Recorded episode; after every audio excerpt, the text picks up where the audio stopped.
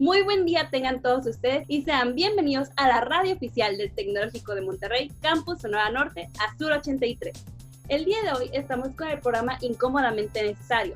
El tema será el malinchismo. Vamos a adentrarnos un poquito en el tema y platicarlo aquí con nuestros grandes invitados. Primero que nada, Marifer Molina nos va a estar acompañando aquí con la dirección del programa. Marifer, un gusto tenerte aquí. Muchas gracias por la invitación. Tenemos también de invitados a Ana Luisa León, estudiante de diseño industrial. Ana Luisa, un honor. Ay, igualmente, muchas gracias por el espacio y la invitación. Y por último tenemos a Edgar Luder, el director de diseño industrial del Campus Sonora Norte. Edgar, bienvenido. Es correcto, eh, encantado de estar aquí con ustedes.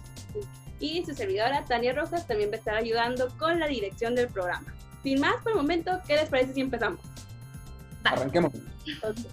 Vamos a todos estar mejor en la misma página. ¿Qué les parece? Vamos a definir más que nada y ver cómo es más o menos el contexto de nuestro país. Edgar, ¿qué o cómo definiría usted el malinchismo? ¿Cómo yo lo definiría? ¿O qué es? Ajá, para todos saber más o menos cómo es y estar todos en la misma página.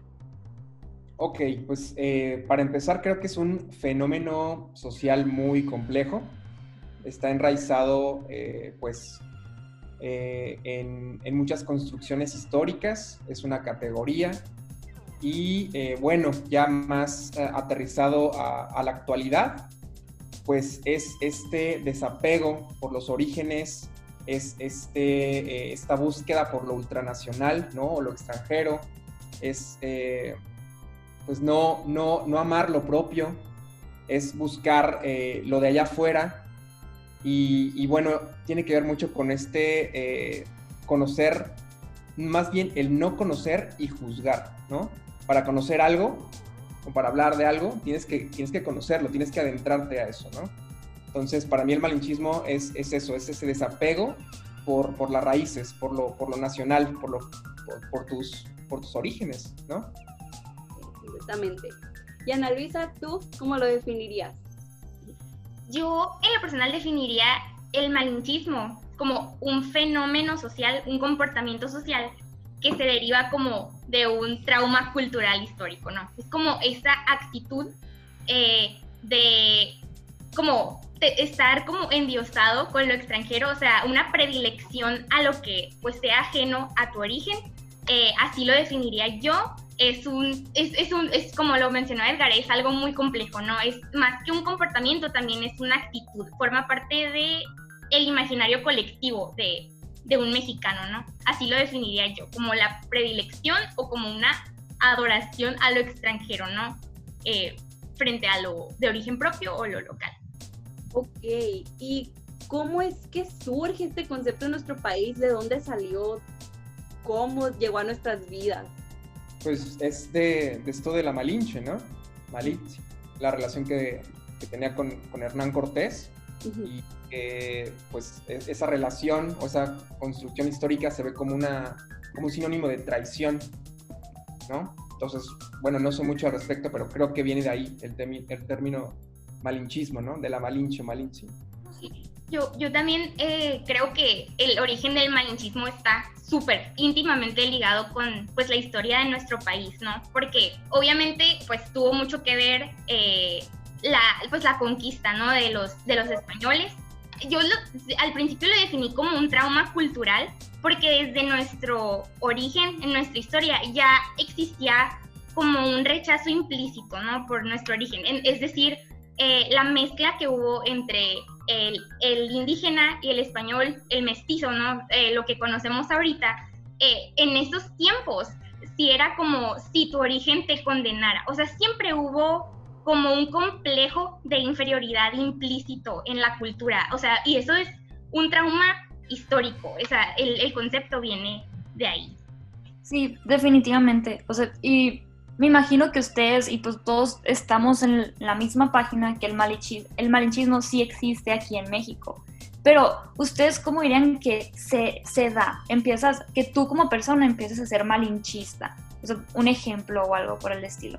Pues hay muchísimos ejemplos. Eh, uno que se me ocurre es este tema de, de las investigaciones, por ejemplo, ¿no? O de los, los papers que se generan, o todos estos, este, pues sí, recursos académicos que si no están en inglés, por ejemplo, no, no tienen tanta validez o tanta fuerza que si solamente está en español. Entonces, no sé, se me ocurre que es un tipo de, de ¿no?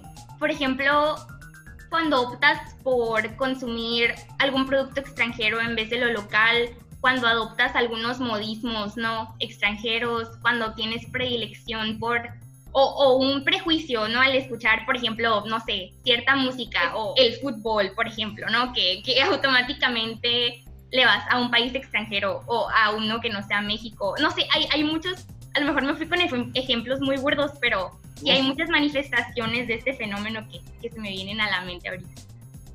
Sí, o sea, este tema también eh, de la música, ¿no? O sea, el, pagar más dinero por, por, ir a un concierto de, de, algún artista internacional o extranjero que uno local. Eso sucede muchísimo. Lo de los productos también, eh, y eso, bueno, yo vengo desde la voz del diseño industrial.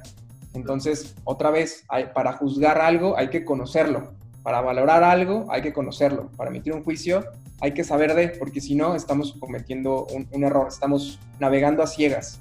Entonces, o sea, yo te puedo decir que, que, el nivel de diseño eh, en México, por ejemplo, a nivel de, de, producto, pues es extraordinario, ¿no? O sea, tenemos eh, mil ejemplos allá afuera de diseñadores mexicanos que están poniendo eh, tendencias que traen un nivel altísimo y, y, bueno, es el claro ejemplo. Entonces, creo que esto de preferir una marca americana, una marca europea, pues es una cuestión más, híjole, pues más como de querer aparentar algo, ¿no? El decir, ah, bueno, esto me costó más caro porque es europeo, es, es extranjero, entonces tiene más valor, ¿no?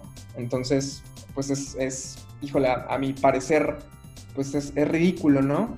Es, es una máscara al final.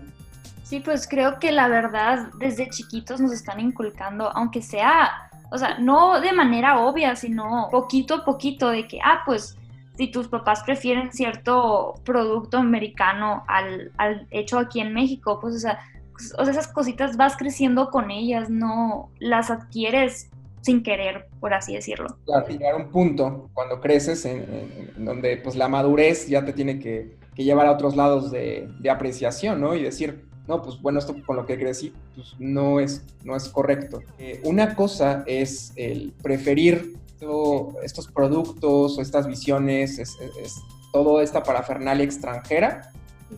Es una cosa, ¿no? Yo prefiero lo extranjero, lo no local, a despreciar lo local o hablar mal de. O sea, sería como un siguiente nivel, ¿no? El demeritar, el despreciar lo, nacional. Entonces, es, eso del malinchismo pues tiene, tiene niveles. Vendría a tocar el tema del, machismo, ¿no? También son niveles y hay muchos que suceden inconscientemente. ¿no? Cuando a veces decimos, ay, es que juega como niña, ¿no? Igual no tienes esta intención de, ser machista o de, decir algo despectivo, pero lo está haciendo, está siendo machista, ¿no? Entonces, lo, mismo pasa con el malinchismo. Muchas veces eh, puedes eh, tener este tipo de actitudes sin quererlas, ¿no? De manera indirecta.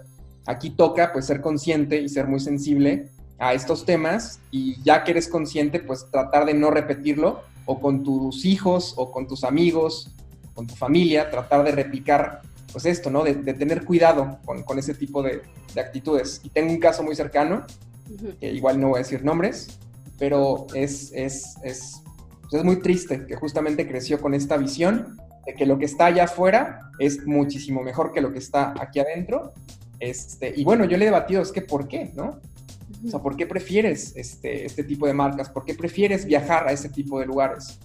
Y pues sus contestaciones son muy vagas, no tienen la madurez. Este, y bueno, entonces hay que nada más tener, tener cuidado con, con eso. Sí, completamente de acuerdo y precisamente tocando el tema de por qué se prefiere viajar al extranjero que conocer nuestro propio país, vamos a estar hablando en el siguiente bloque, así que vamos a una pequeña pausa comercial muy rápido, no se despeguen, estamos en Incómodamente Necesario.